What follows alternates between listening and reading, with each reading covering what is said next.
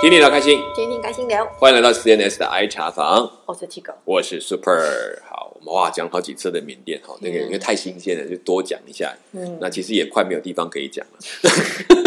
深深度报道。那这个是什么的？对，所以我们想啊，糟糕，这两年也把可以讲的讲的差不多了哈。那所以我们就大概两年磨一剑，哎，对对，哎，我们快两年了，在九十，今年是九九十九集耶。对对马上要进入一100集是不是要来庆祝？对，我们要来应该做个特别专辑。对啊好好了，九十九集讲到了缅甸，我们去了仰光，去了所谓的腊戌，那中间还经过冰武仑。嗯，那其实也让我真的体会到那个长途巴士。虽然我以前也坐过长途巴士，大概这是我是最长的一段，就是说啊，不是，应该是第二段，就除了大陆的以外，哦，对，这是第二第二个长，就是大概十几个钟头。那中间还包括可以在路上睡觉。哦，哎过去是没有在非洲都都没那么长吗？在非洲，我们有开十七个钟头、十八个钟头有，但是嗯其他再长可能就是就是飞机了。但是、嗯但是那个时间又很有短，就是我们都会停下来啊，嗯然后吃饭东西，然后可以中间可能好几个点。那在这里是一趟先到并武就开了十多个钟头，嗯所以这几个就觉得，哎，这个是比较特别的地方。然后然后，但是它是我坐的比较舒服的巴士，嗯，就是以过去在中国大陆的长途巴士，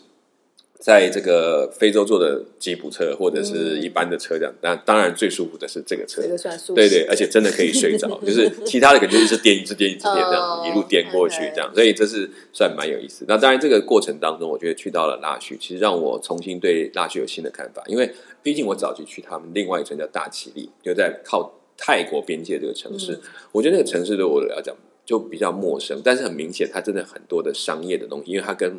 这个泰国的边关一直交换货物，然后互相购买，所以这个地方这种生意是很多的。嗯那拉去其实照理讲应该看到跟中国大陆的来往很多，但是这次因为我去是 COVID 的这段时间，所以很少商人，但是还是有已经住在里面就不回去的，就暂时都不会回到大陆的。嗯我们讲那些特别的公司，然后他们就在这里留下来。那我觉得在这个地方。看到这些商业的一个遗遗迹吗？应该说带来的一个副产品就是他们的餐厅。嗯他们餐厅有很多中式的餐厅，嗯是中国料理的，比如说嗯重庆的这个川菜的，然后哦或者这个是我们讲串串。嗯味道真的很到地嘛。我觉得吃烤烧烤还好，可是听说他们四川那个那个串串跟盆菜是真的很好，因为他们说是真的去那里学来的。呃，不哦哦哦。是学来的，是因为就是哦。他们专门去内地工作，哦因为其实这边确实有一些这个缅甸的这个少数民族，嗯。他们去去中国大陆工作，不管是在云南地区或是四川都有去打工做，嗯。然后赚钱。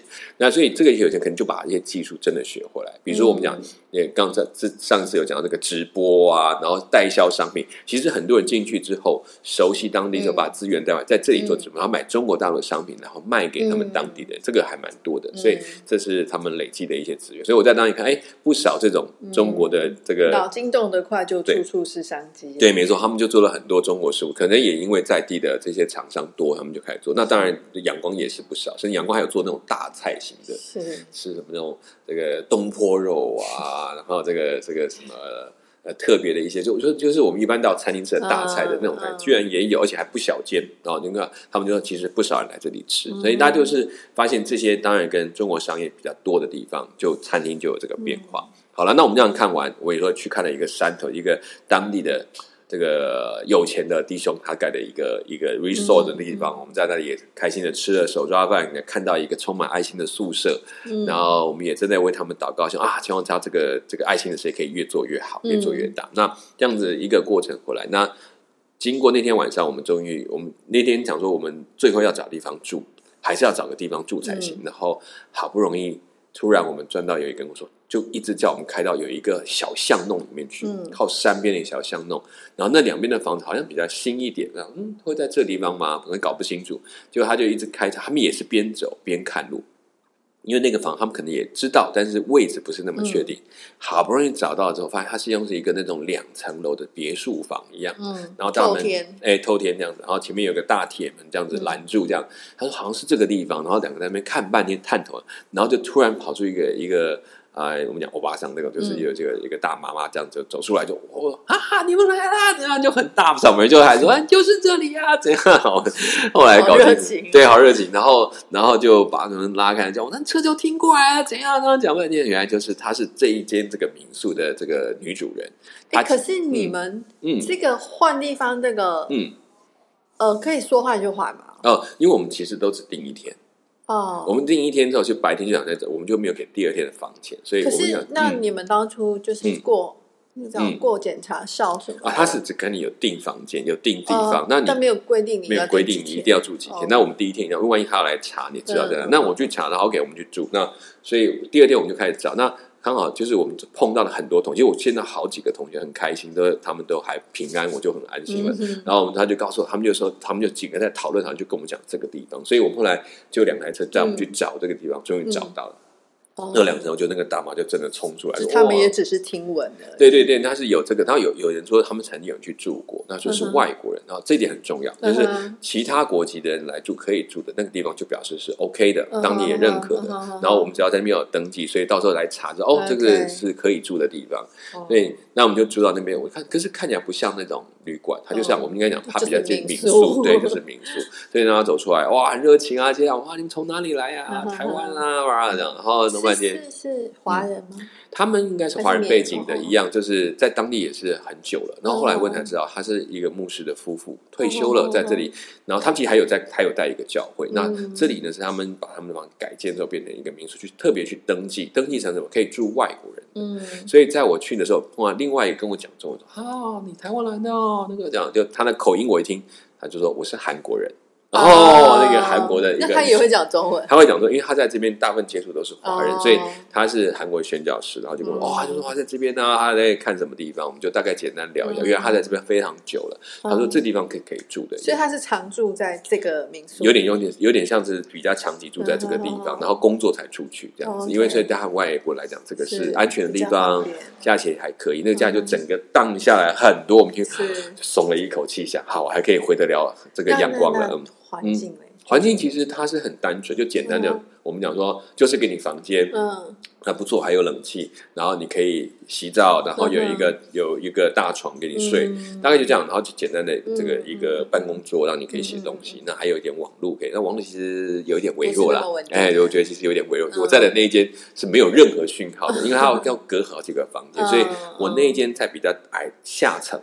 其实有点在半地下室的位置，嗯但是他们中间有个中庭，所以还是好像有光透进来，嗯但是呢，它是比较一半在地下室下面。然后就在那一间里面，其实很安静也舒服，然后然后算是干净的房间，我觉得这很多很不错？啊。他也还蛮蛮多间的，我知道至少我跟泰那个韩国的牧者是分开各一间。那那天晚上是我自己住一间，我的嗯我的同学跟另外一个同学一起住，哦他们有住另外一个楼上还有一个房间，所以应该算起来大概也有七八间以那上。主人有住那里吗？主任也住那边哦，因为他这样才是可以随时招呼这样。那就是他们就在那里招呼我们。他说说嗯这个地方其实是后来他们的打算，就是希望让一些外国的宣教士啊或者来服务的人啊，嗯可以有地方可以住，那就不用再住到外面去跟人家混杂担心。那他也会帮他们预备一些点心等等，在这个地方，所以这个嗯其实是蛮不错。后来也才知道，原来这个师母呢，我才搞清楚，她从泰国来的。啊，他泰国人，对，他是泰国人，他是所以他的他整个等于我就哇，那表示很厉害，就是在泰国，然后又来这里适应缅甸，嗯然后你要在这里要跟跟人家学缅文，又要能够讲中文，其实那个算是很厉害的。泰国跟嗯缅甸的文化怎么会差很多？我觉得主要是因为他们是少数民族的关系，哦所以他们可能在这几个文化当中可能够游走。哦那他又住在腊戌，不像住在阳光，没有冲击不会那么大。所以他嗯这个点是还不错，就是他至少在这个区域是很方便，但只是他要学习缅甸的一些习惯，嗯可能就是另外一个难处。但他做的还不错，感觉好像在那里都跟大家都很好这样子呢。嗯所以我们就住在那个地方，然后这一个晚上就在这里可以终于可以安心的休息。这就是我们觉得哦，那不错，就是就是相对来讲，比那个饭店给我们的压力感觉好很多。其实我们在那个饭店里面，你可以看出很多进出的人戒备会觉得比较深一点，对，然后进出的人就是嗯不开还是不要随便攀谈好。对，但是里面都是大概都是大陆的人，哦这样子。但哦是哦，对，但是我就发现很晚，就像你我们昨那天讲说有没有软禁这个问题，所以我很难判断，但我至少知道会在 lobby 那边聊天抽烟的，大概都是管理阶级，都是中，就是会讲中文的人，嗯。我想说可能就是很少数的，嗯。大部分我们都看不到，所以我们只看到门口有人看着，嗯。然后说不能住，已经住满了，大概就这样。所以到底是怎么样细节，嗯我就没有再去探听了，只知道我们确实看到有很多地方是被包走了这样情况。哎，。所以我比较好奇是，嗯。像你说这些少数民族，嗯，里面是嗯基督徒的人多吗？对，其实反而在，因为在缅甸来讲，大部分的基督徒分布都是在少数民族，因为这是当初从我就是比较多宣教士开始，就是华人宣教士跨进去最容易的范围，因为可以讲华语。可以沟通，所以有很多都是这样的。然后进去之后再去接触更少数民族，比如说有一些在地的语言啊。所以我有碰过是去那边之后，他可能去找了某一个族，就住在他们当中，然后学他们的语言，然后开始跟他们翻译他们的圣经等等，就这样子起来。那大部分我们现在后几区都是以华语，他们也会讲华语，然后来对。那些应该说那些少数民族的基督徒是在很久以前就就信。呃，其实，在台北，应该说缅甸的宣教史要已经推比较近期的，宣教最近比较明显知道，大概都已经上百年以上，百多年。从英国的宣教士进去，那我们大概华人进去，差不多至少也有四五十年，就是大概从你听过有个叫做宋山到台北。嗯，这个这个是很早很早宇宙光影他们去的。其实，在那个之前，就有一些一些东南亚人进去，比如说新加坡、马来西亚的华人就开始往这里走了。所以那已经扎了很长的时间。所以在少数民族的这一块华人的区里面，其实已经建构了非常多的教会，跟甚至是整族归信的也都相当多。那只是这几年，以在现代化、还有都市化、有各种世界潮流在动的时候，这些教会也会面临很多挑战。所以现在也是必须面对说，你的信仰跟现实生活是不是可以做？面值甚至对应，还是只是教会一套，然后好了，生活还是有生活的一套，那个其实都会有很大的压力。所以这个这个拉扯之间，必须要赶快把它找到一个可以对话的点，这是我们所看到的。嗯，所以好了，那在腊剧这边，我觉得我们看到比较多这种直接的这种。呃，实际生活跟信仰这个教会的冲突，这种这种拉扯的问题，然后还有就是说，在当地其实也因为这么复杂多变的环境，让他们很懂得变动，想尽会很努力的找可以让自己活下去的方法。所以包括那边我讲说，他们想做美甲，甚至真的开了美甲的工作坊，就是说这么状况还会有人做美甲，其实还是有，因为他们是一个。经济其实在一个稳定、相对稳定的状态，所以他们还是会有啊，我赚钱，民生，哎，民生有一点自己的玩乐，然后所以才讲那个 resort，还是有人去拍照啊、打卡啊。那因为他们也开始靠网络要赚一点钱，所以这些东西就会变得同相对性的，我们以为应该消失的，反而成为另外一个起来的东西。好，那大概是这样。那我们去那边玩，来我们回程就是坐飞机，嗯，所以我待的时间没有很长，大概三天两夜就就回程嘛，所以。我们看了初步，那最主要是看到学生，然后这次 COVID 之后，他们大部分都平安，然后我们也在照顾一些还在这个比较困难的环境的一些居民，那我都觉得算是真的不容易。嗯，那也希望将来给他们有比较更多创意的方法，对年轻的一代可以做一些事情。好，那我们就结束了，我们就从那去坐飞机回到阳光。那其实为什么要赶快回去？因为他们帮我安排了一个很有趣的活动，就是带一群年轻人，他们做一个小小的营会，嗯，有点像我们台湾讲退休会啊，或者是有一个这个共荣的活动啊。他带他们在仰光的，是从北边的这些城市来到仰光工作的年轻人，他们在那里邀请他们成为一个小小的团契，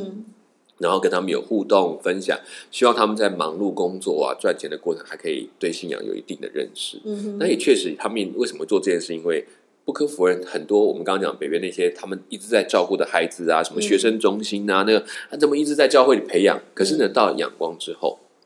基本上再去教会的很少。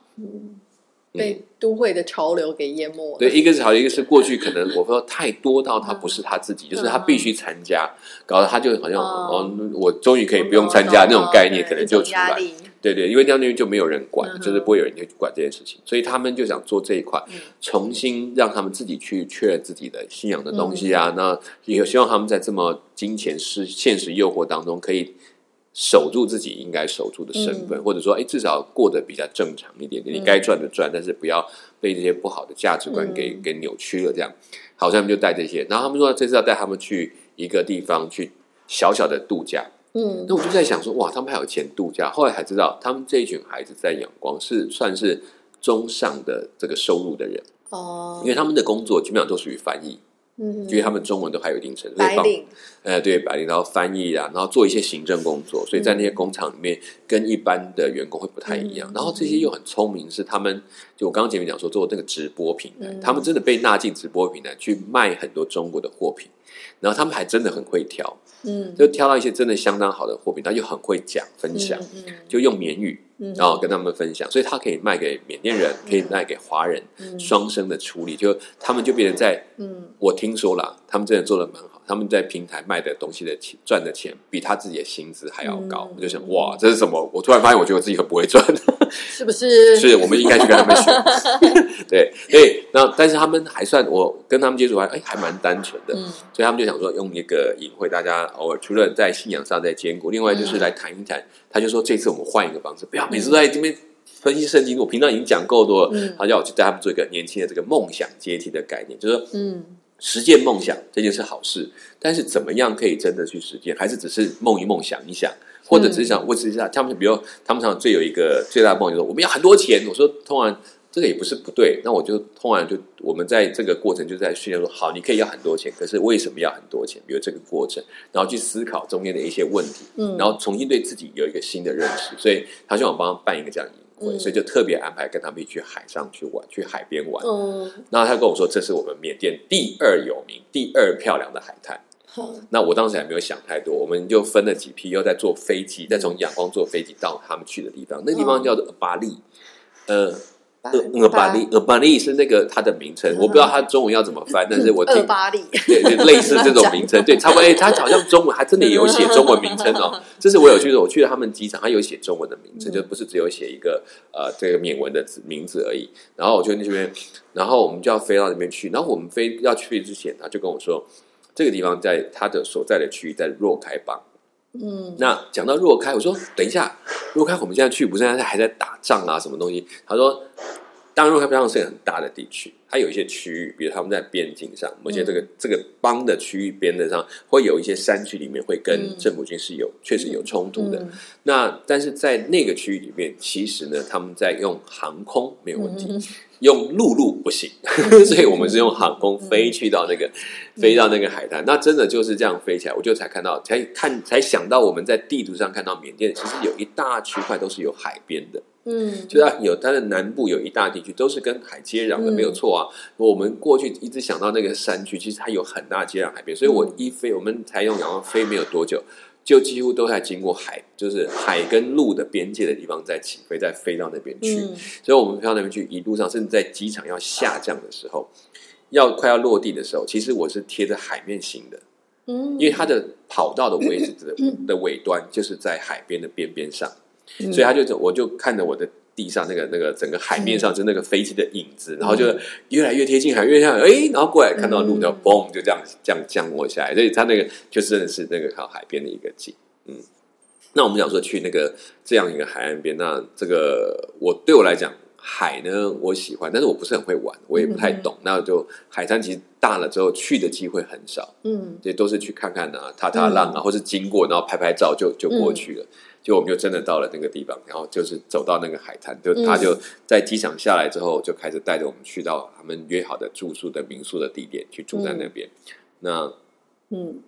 对这个地区，然后在在这地方，我就看到那个我们下去飞机，然后从机场到那个我们住的地方，其实都在沿着海边走，嗯，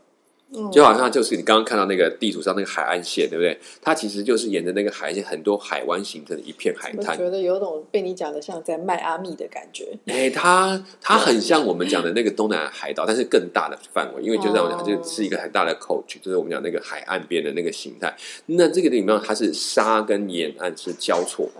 那但是不是说哦一点点，它是一大片沙滩，远远在接一片礁石区域，然后在一大片沙滩又接礁石，所以它的那个我们沿从那个机场要出来的那条路上看到，其实有好多的大型度假村，是整个海滩整个排在一段的。那可能看得出来，过去他觉得在这边，不管是缅甸人或者是欧洲很多地方，可能都来这里度假，还有中国大陆都在这边度假，所以他其实就发展了很多海岸的活动。嗯嗯，俄布里呀，没错啊。哦，而布里哈，对对对，那而且它还有希尔顿度假村。是的，是的，你发你你找到这个地区了哈，但是我们没有去住到那个 我们真的是比较他们当地大概因为也要年轻人住得起，所以我们其实是用一整个包一栋两下，我们就住在那个地方，然后大家住在里面，然后早上起来有点分享啊，然后就来谈那个东西，那真的是海滩真的很漂亮。哦，哎，它的嗯，天气是也像东南亚这样子。对对，它其实我们去都是热热暖暖的这样子。哦，所以他们也没有什么冬天的那种。呃还是就是在丘陵那边还是有比较凉，哦就是预期就是一般啊，东南亚的气候都不是用、嗯不是用四季分，都是用干季跟雨季来分。嗯只是现在干季跟雨季的分也越来越时间点又在调整了，嗯然后雨量比过去都大很多，所以很容易淹水这样子。那我们去到那个地方，其实，在那个当地，我真的觉得，如果当地这样去发展，很多人应该很喜欢在那边冲浪。哦它的浪很棒，然后它的它的那个海的那个形态，其实很容易进到，嗯就是不用拉很远就可以进到一个一个相当深度的地方，嗯那个浪就举起来。像我们就在海岸边就看到，就可以直接大概大概十二十几公尺、三十几公尺可以看到渔船，它就可以在那个地方浮沉，表示那个地方的底是够深的，这样子。嗯我就觉得还蛮好玩。然后那个地方呢，我们先到了，就是到当地之后，我们东西放好，当然他就带我们先去看看这个沙滩长什么样。嗯。如果真的有那么漂亮，其实我真的不懂，然后就去。我们真的从我们住的地方走到沙滩不要五分钟，哼，跨过一排房子就到，就在你房子后面。民。民宿，民宿，它是一般他们当年住的住的地方，嗯。然后我们就去了那边，然后一进到沙滩，我一看，哇，真的觉得这个漂亮，不是说它呃什么神奇的景致，我想海边大家都看过，是我突然觉得很干净，嗯，就整个沙滩不会像我们你去台北的海水浴场、嗯或者是沙仑，你你就会觉得一路上是人不多，是不是？哎，那时候我去的人还不多，他就跟我说，因为我们刚好在一个，就是他们光有讲一个光明节，就点点灯节的这个时间的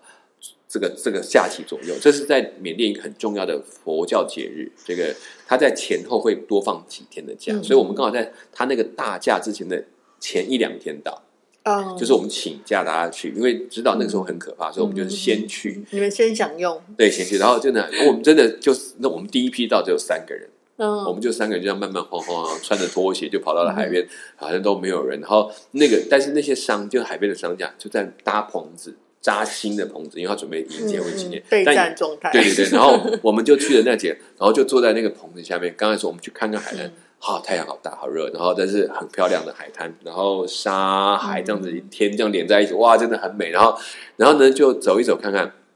过了一会呢，几个人就会开始懒懒的坐在人家那个棚子下面的躺椅上，就躺在那个椅子上，这样看着海边，就没有声音了。在海边就是要这样，对对，就开始懒懒，然后慵懒的，然后只有几句话，说要不要喝椰子汁，然后就大家就哦，然后就开始就三个椰子放在门放在自己的前面，一人喝着一颗一颗椰子，放空，对，然后过了一会说要吃午饭了哈，好。然后呢，就过了一会呢，他们就要跟那个他们可能就他们也包括饭吃，就嗯他们就把这些东西就搬上。哦，我后来才知道他们怎么吃，他们还有路边有一有一些这个妈妈们这样子，嗯就是在用个篓子啊、嗯卖一些东西。他们卖什么？我想说是卖一些简单的，不是，他是卖的是整只的烤鱼。哇哦，中间用一根稻草的杆哦穿进去烤的鱼，然后整只的哦，然后然后烤虾，然后现烤的吗？它是烤好的，放在它的盘篮子里面，你可以。叫然后它的那个那个小小的棚子的老板也可以帮你做一些你要吃的料理，哦所以他们就贵不贵啊？呃，严格来讲不算贵，但是以当地来讲还是有一点高，因为这是海边嘛。嗯，那只是大家在这个以他们的度假水平，嗯它可能没有到我们想象那么贵，但是在在我们来讲，真的不算贵了。哦，所以它就是，然后它就有很多点心，哦对，然后就他们有一个有一些他们最爱吃的老贝豆，有一种小点心，那有是茶叶，我曾经说过，它这个茶叶啊，其实这种豆类、蚕豆、花生，哇，然后拌在一起吃，然后辣辣的那样，嗯。很多人都很怕那个味道，我说我好爱吃那个味道，我就吃这个，然后吃它那个那个那个炸那个烤鱼、嗯烤虾，是一整盘一整盘这样，嗯，然后就坐在那边开始一边吃，然后一边看海。对，因为我们还等其他人还没到，也不能做什么，所以就在嗯。那边爬啊这样吃。然后还有螃蟹。哦。哦，那个螃蟹，你知道，其实我最怕吃螃蟹，很麻烦，你知道但是我在那边吃，但就是那海鲜呢，你不得不吃，嗯，然后就开始吃那个螃蟹。哎，他有帮你夹好吗？没有，我们就自己剥，哦就一只一只的你自己剥这样子。但是对，但是还有的，你有你有大把的时间可以慢慢对，我们这就到了，就因为 反正没事，你就只能在那里慢慢剥。然后，然后好玩是有几只朋友，真的他觉得应该是很新鲜，因为我真的把那个比那个脚的结拔开的时候，它是整块的肉整个就跑出来。嗯那一般我们就吃，就是还把那壳弄开才能吃到，他就嘣一弹出来，我还吓到，哎，嗯怎么怎么就拿出来？怎么可能这样子？然后就来吃这样子。还蛮有意思。好享受，哦。对对，好享受，那时候想说，这个是难得的机会，这样我我第一次有机会出来，哎，度这种假，嗯让我跟他们嗯他说，因为带年轻人，他也不希望排的太紧密啊。看来那个如嗯果之后的缅甸行也需要排一下这个。哎对，如果哎如果这个真的很不，我真的看到那海滩，我真的觉得很美，那我啊，我也没有想到说会看到不。同面向的缅甸呢。是，而且其实我还讲说，他们真的有好多东西是可以发展，只是很可惜那个环境状况阻止了他们。不然以他们的能力是很可以。因为我后来跟我同去的一个年轻人，其实他才大概二十来岁，他已经是一个一个一个餐厅的老板。嗯他过去也是靠翻译赚了不少钱，然后他也做的蛮好的。他就说他曾经在这里工作过。我说你在这里做什么？他说那时候在这里呢专门卖海产。嗯他们当地去捕了海产之后，他们有一个分销的方式，他就去做一个连接，跟跟这个阳光的一些嗯台商啊，或者么，或者是中国的商人联系。他在这边，他们捕获的就卖去那边。就批发。对对对，就靠这个联系的过程，然后卖的当时渔获都很新鲜，嗯又很大批，这边价钱又低，然后卖回去就一大笔的钱，嗯所以他其实在那个时候他们也工作了一段时间，所以很多机会。嗯，只是后来这个就消失了，所以有一次他们才跟我讲说，就是因为这种外销这个海产的事情，他们在仰光有一次呢就这样，因为 COVID 嘛，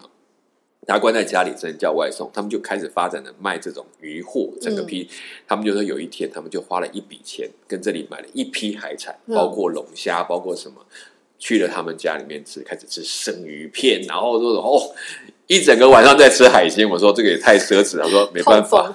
对的，就是刚好有这个机会，那嗯几家又聚在一起，真的没别的事可以做，好，那海就他有自己有那个上游的比较便宜的对对对对批对对然后又刚好运运送又算方便，嗯。所以他们就就有买到，嗯。说哦也是好了，难得享受一下这样子。那我们就在那边，然后其实，在那个海滩让我最惊讶是那天晚上大家都到的时候，应该说傍晚的时候，嗯。要去吃晚餐之前，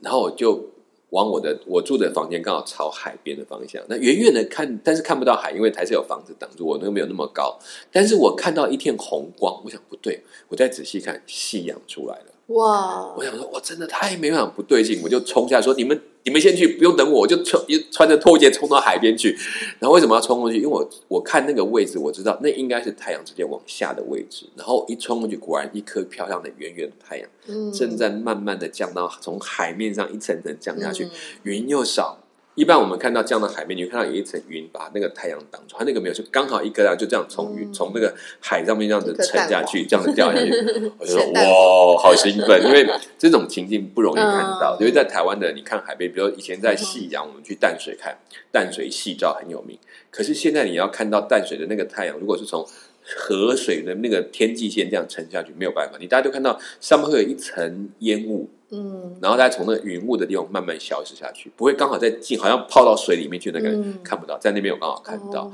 而且最好的是，它在整个海面上，我说还有很多鱼那种船，嗯。离海岸不远，所以整个景看过去，它就变成是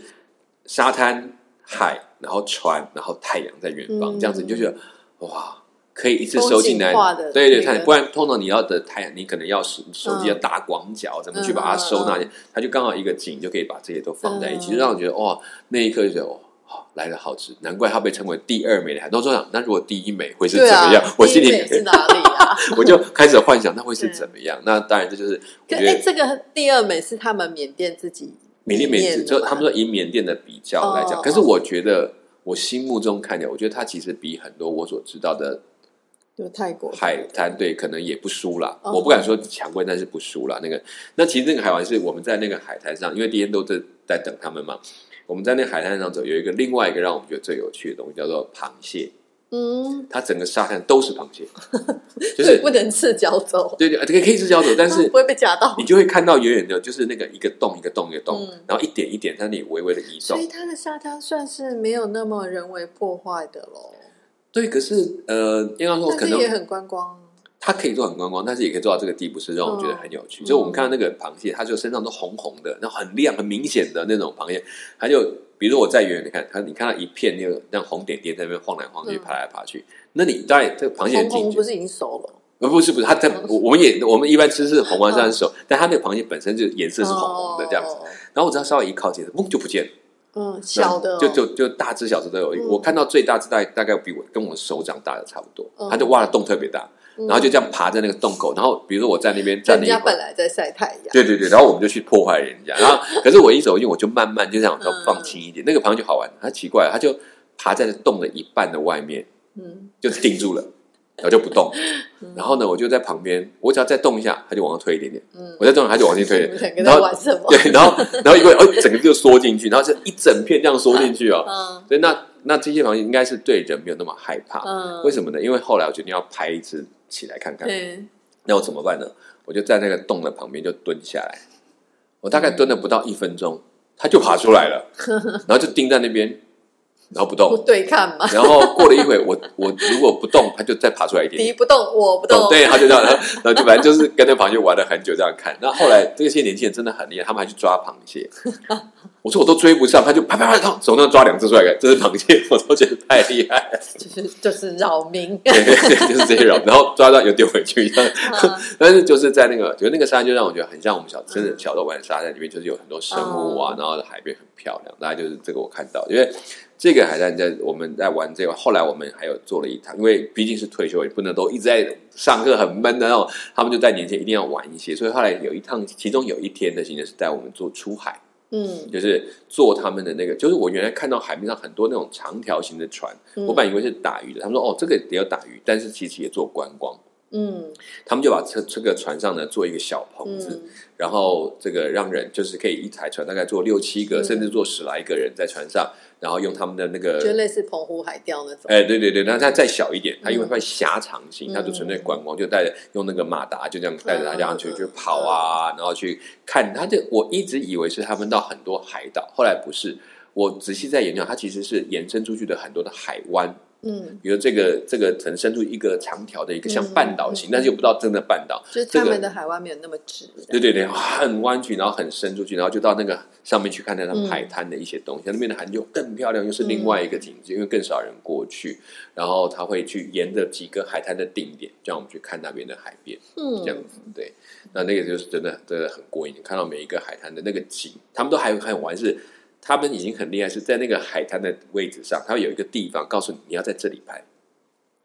照相机要在这里，哦然后人要站在哪里？哎，对对对对对，然后要像这样拍，大家都很会，对，然后每一个那个开船的那里，他们虽然不太会讲，对，嗯，到那边会告诉你，就自己对，自己，然后他会告诉你怎么样，那个效果会很好，怎对对然后么什么姿势都可以跟你对，然后相机要放在什么位置，对然后等什么东西来。像有一个地方我们到的时候。去的时候，年轻就都穿，他们还有准备好道具、服装要去拍的。我想，嗯。哇，真的是太厉害，专业完美。然后在那边，然后他，就他说站在这边石头上，然后就那个摄影就说好像站在这边，对。然后要等那个浪跑起来的时候就啪嚓海上，这跟我们，呃我以前讲过，我们有去泰南，对。然后去逛他们的那个也是红树林的那个、那个，嗯，潮间带那种然后就是呃，他们不是营业的，嗯但他就是他们是当地人，然后他就是想要推广这样的啊环保意识嘛。但他带我们去的时候，他也是很会告诉我们，很会教，就说：“嗯哎、你们到这里，现在谁谁可以，就你们可以来，可以在什么位置，站在什么位置啊还有什么姿势，这样那个拍起来效果会很好，什么是是之类的。是是，对，真的，他就他就这样教，啊然后就看他们那几个在那里，嗯然后等着那个拍。嗯那当然，我们对我来讲，啊我们也不是完美，也也拍不出什么完美照。然后看他们拍，有时候帮他们拍哈，嗯就是在台湾侧拍，你也拍不出那个感觉，因为嗯位置不对，然后不知道该抓什么啊，然后就啊，那年轻人就拍。嗯然后我就在那里走，就拍一些景。然后我看到当地一些渔夫，就还蛮有意思，就是带着他们的传传统的那种斗笠，然后嗯蹲在那个海边那种海钓的，我觉得真的那个反而让我吸引我，就还拍了好几张，觉得哇，这个很有当地的味道。嗯然后我就在那里拍，就出现一件事情，什么？我就站在那里，就觉得不太对劲，我站的位置好像怪怪的，嗯我觉得脚痒痒的。嗯我想说，等一下，到底什么东西？我就低头看了一下，